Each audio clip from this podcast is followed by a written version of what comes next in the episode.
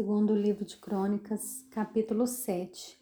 Quando Salomão acabou de orar, desceu fogo do céu e consumiu o holocausto e os sacrifícios, e a glória do Senhor encheu o templo.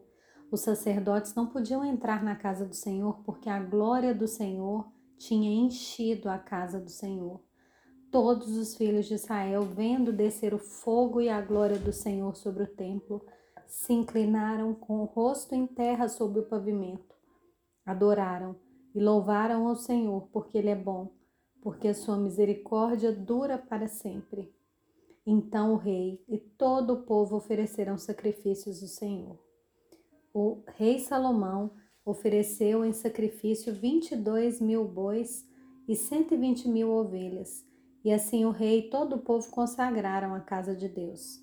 Os sacerdotes estavam nos seus devidos lugares bem como os levitas com os instrumentos musicais do Senhor que o rei Davi tinha feito para com eles louvar o Senhor, porque a sua misericórdia dura para sempre, quando Davi o louvava pelo ministério deles.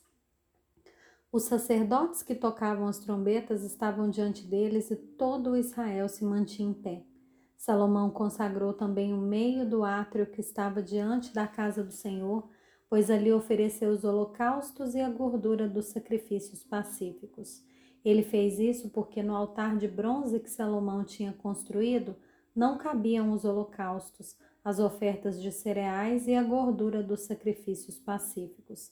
Nesse tempo, Salomão celebrou a festa durante sete dias e todo Israel com ele, uma grande congregação, desde a entrada de Amate até o rio do Egito. No oitavo dia tiveram uma reunião solene, porque sete dias haviam celebrado a consagração do altar, e a festa durou mais sete dias.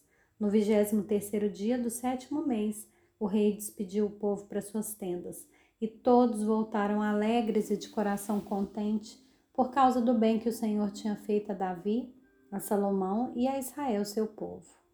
E assim Salomão acabou de construir a casa do Senhor e o palácio real tudo o que Salomão tinha planejado fazer na casa do Senhor e no seu palácio, ele efetuou com sucesso.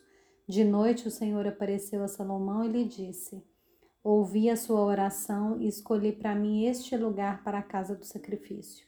Se eu fechar o céu de modo que não haja chuva, ou se ordenar aos gafanhotos que consumam a terra, ou se enviar a peste entre o meu povo, se o meu povo que se chama pelo meu nome se humilhar, orar, me buscar e se converter dos seus maus caminhos, eu ouvirei dos céus, perdoarei os seus pecados e sararei a sua terra.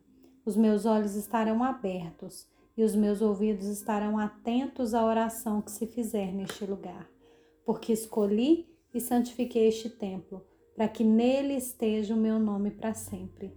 Os meus olhos e o meu coração estarão ali todos os dias se você andar diante de mim, como fez o seu pai Davi, fazendo tudo o que lhe ordenei e guardando os meus estatutos e os meus juízos, também confirmarei o trono do seu reino, segundo a aliança que fiz com Davi, seu pai, dizendo: Nunca lhe faltará sucessor que governe em Israel. Porém, se vocês se afastarem de mim e abandonarem os meus estatutos e os meus mandamentos que lhes prescrevi, e se servirem outros deuses e os adorarem, então os arrancarei da minha terra que lhes dei, e lançarei para longe da minha presença esse templo, que santifiquei ao meu nome, e tornarei o templo em motivo de provérbio e de escárnio entre todos os povos. E todo aquele que passar por este templo agora tão exaltado ficará espantado e perguntará: Por que o Senhor fez isso com essa terra e esse templo? E a resposta será: porque deixaram o Senhor, o Deus de seus pais, que os tirou da terra do Egito, e se apegaram a outros deuses, os adoraram e os serviram. Por isso ele trouxe sobre eles todo esse mal.